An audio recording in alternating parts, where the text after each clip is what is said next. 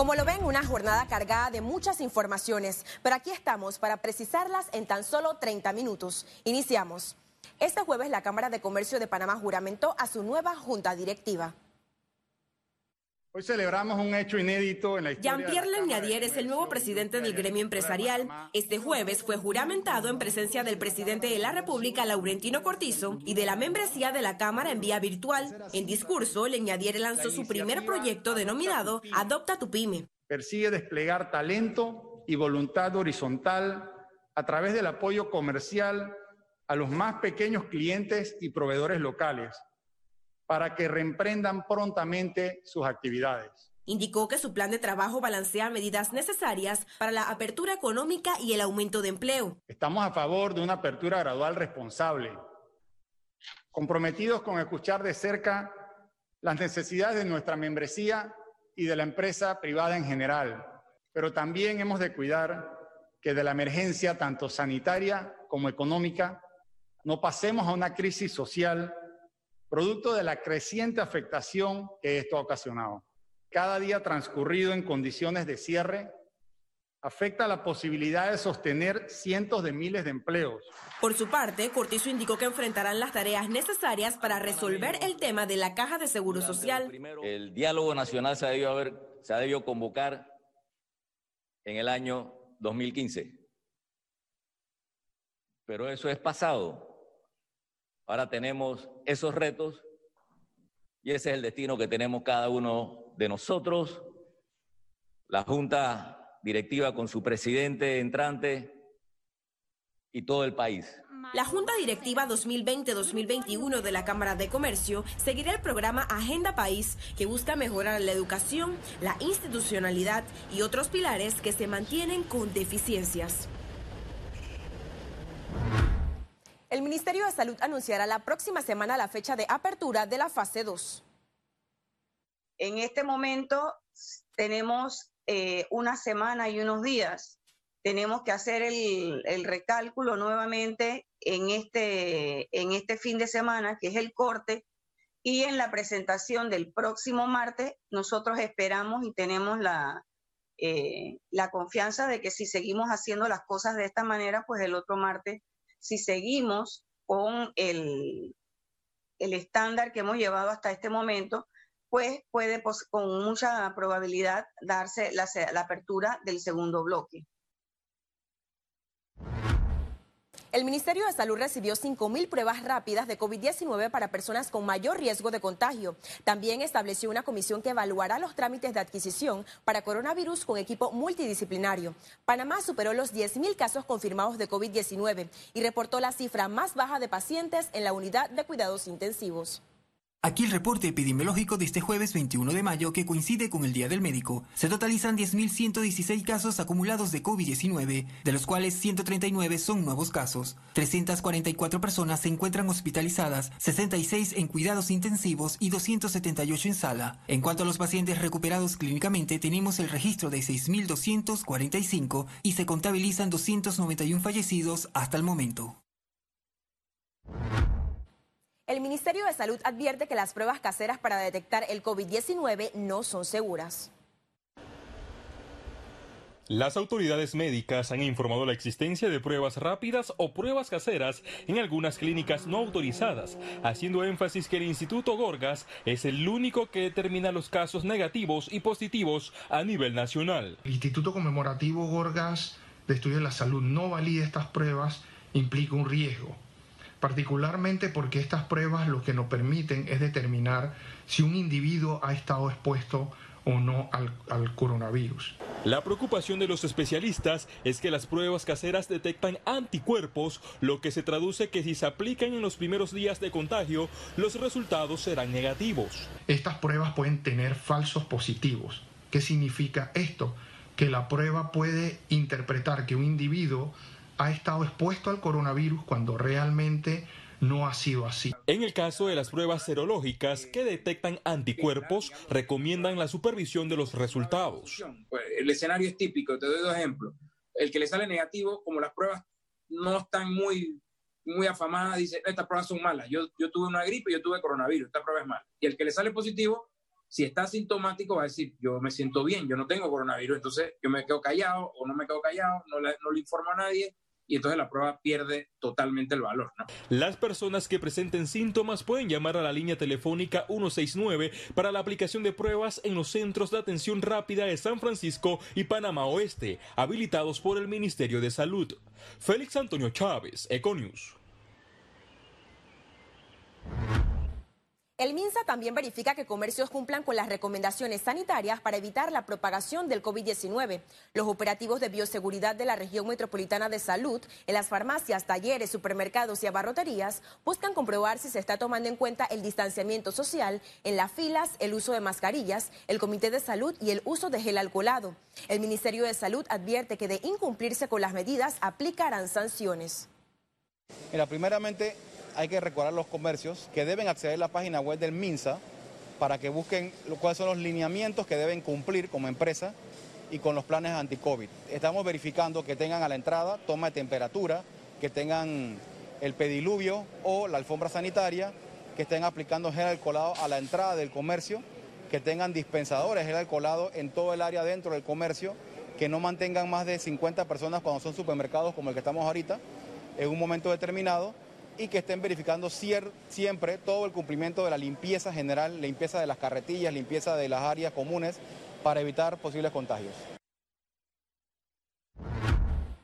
Un juez de cumplimiento negó este jueves la medida de prisión domiciliaria al exdirector del programa de ayuda nacional Rafael Guardia Jaén. La petición de la Fiscalía Anticorrupción fue acogida nuevamente. Guardia Jaén fue condenado a 60 meses de prisión en diciembre de 2017 mediante un acuerdo con el Ministerio Público por los delitos contra la administración pública en modalidad de peculado agravado y blanqueo de capitales.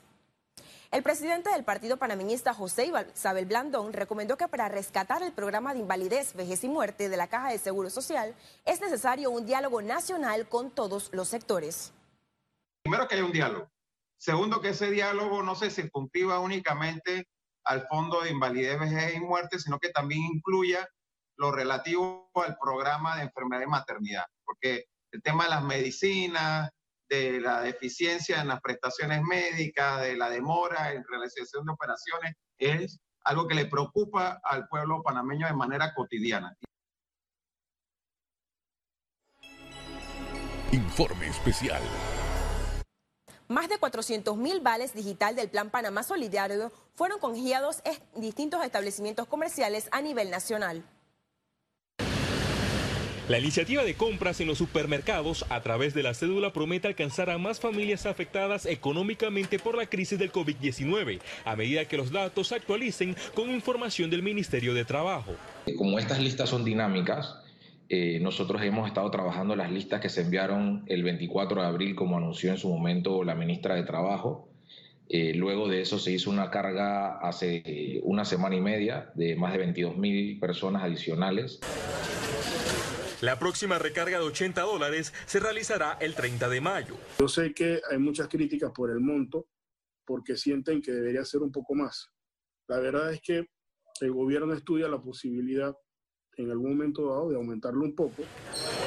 Los afectados con reducción de salario, al igual que los extranjeros, no aplican. El beneficio es para los que fueron despedidos o recibieron suspensión de contratos. Es imposible que eh, el gobierno se entere de su situación si la empresa a la cual usted laboraba no registrara su contrato.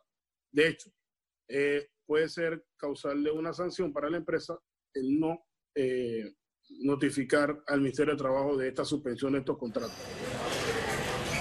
El Vale Digital genera opiniones encontradas entre los beneficiados. Muy bueno, vine hoy a cobrarlo a ese supermercado. No lo gasté todo, pero bueno, para algo nos sirve. Yo algo necesitado para nosotros que no tenemos trabajo. Es un regalo que nos da el gobierno, para mí es beneficioso, para mi hogar. Mi experiencia ha sido satisfecha de que ya que, ya que este bono que lo han dado así a través de la cédula, eh, me he sentido muy bien, contento. El Plan Panamá Solidario ha llegado a más de un millón de panameños entre bolsas de comida, bonos y vale digital. Félix Antonio Chávez, Econius. Conexión Financiera. Estamos apenas en el umbral de la reapertura, pero realmente Panamá está preparada para lo que será el nuevo normal. Para explicar esto y más tenemos a Carlos Araúz desde su casa en modo teletrabajo. Adelante, Carlos. Gracias, Ciara. Es imposible pensar que el despertar en el nuevo normal de los negocios en Panamá será parecido a regresar a febrero del 2020. Los cambios han sido drásticos y van desde cómo nos movemos en la ciudad hasta cómo nos saludamos. Desde lo más básico y fundamental como ir al supermercado hasta lo más refinado como ir a un buen restaurante. ¿Cómo se maneja un negocio sin generación de dinero, de efectivo, para cubrir con el pago de los más básicos servicios? Los desafíos están en cada esquina y estos son acceso al dinero. Los bancos serán mucho más conservadores y cuidadosos, hoy más que nunca. La única forma que vemos la reactivación de la rueda empresarial es que la rueda crediticia, bajo circunstancias insólitas, se atreva y venga con el apoyo gubernamental a través de la emisión de una gran garantía soberana. Ajustes al modelo de negocio. ¿Y de qué estamos hablando? Preste atención a esto.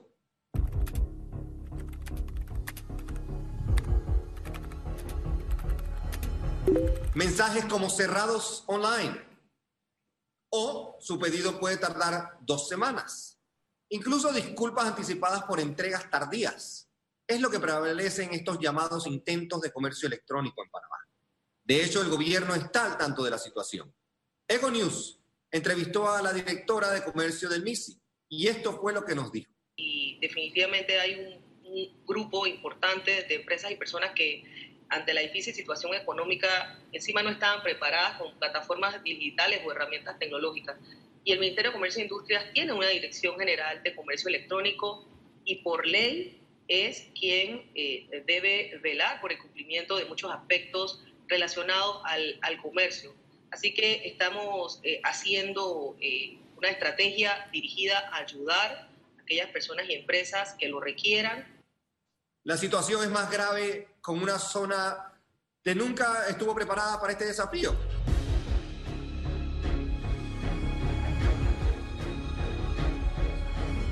Y aquí viene el problema. Muchas quejas en redes sociales, muchísimas, porque los sistemas online de venta de reconocidas empresas no son iguales a los de Amazon. Pero ¿qué esperábamos en un ambiente comercial que se sentía cómodo el pasado, donde la visita a la tienda era la experiencia? Bueno, el COVID ha servido para empujar a muchos en la dirección del comercio electrónico. De igual manera, es difícil concebir esa competencia contra Amazon cuando se necesitan salvoconductos para tener el personal en la distribución y entrega de mercancía o solo se puede hacer en ciertas horas de la semana o de los días. Tremendo desafío. La vacuna está aún lejos y por ende tendremos la mayúscula responsabilidad de cuidarnos, evitar el colapso de nuestro sistema sanitario y al mismo tiempo velar porque la economía no sufra más allá de lo que hoy día estamos pues viviendo. Apartar los deseos de protagonismo es imperativo, ni hablar de los intereses políticos. Panamá es y será grande. Juntos solamente, juntos podremos salir adelante en este mar de incertidumbre. Vuelvo contigo, Ciara. Muchas gracias, Carlos, por este importante análisis tan necesario en estos tiempos. Nosotros continuamos con más información. Economía. Las industrias ya están listas para la reapertura. El gobierno apuesta por el agro y otros proyectos.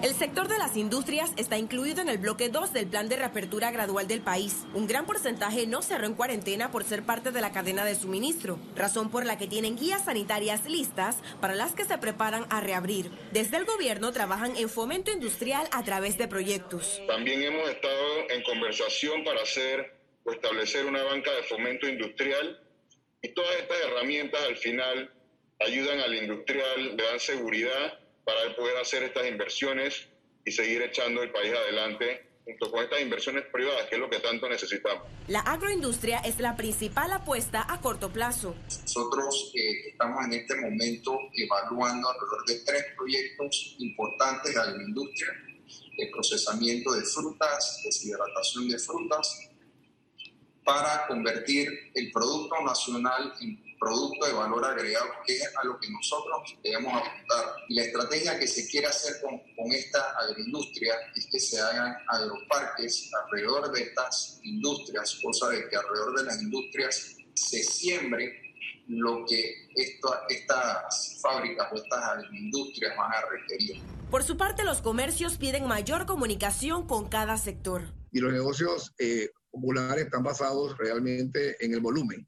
Entonces, si no, no tenemos ese volumen, eh, complica las cosas porque eh, sabemos que al comienzo la gente va a tener algo de precaución, miedo de, de salir del contacto.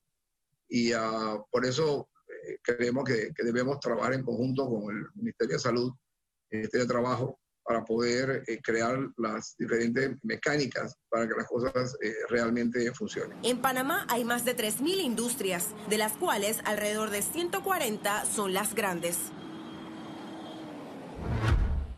Air Europa mantiene planes de volar a diario desde Panamá a su hub en Madrid. Esperan retomar el 15 de julio siempre y cuando los gobiernos y nos lo permitan los gobiernos y empiecen a operar los aeropuertos con todas las medidas de bioseguridad, tenemos en plan empezar los vuelos de larga distancia desde Madrid hacia América y viceversa a partir del 15 de julio a los destinos donde ya estábamos eh, previamente operando.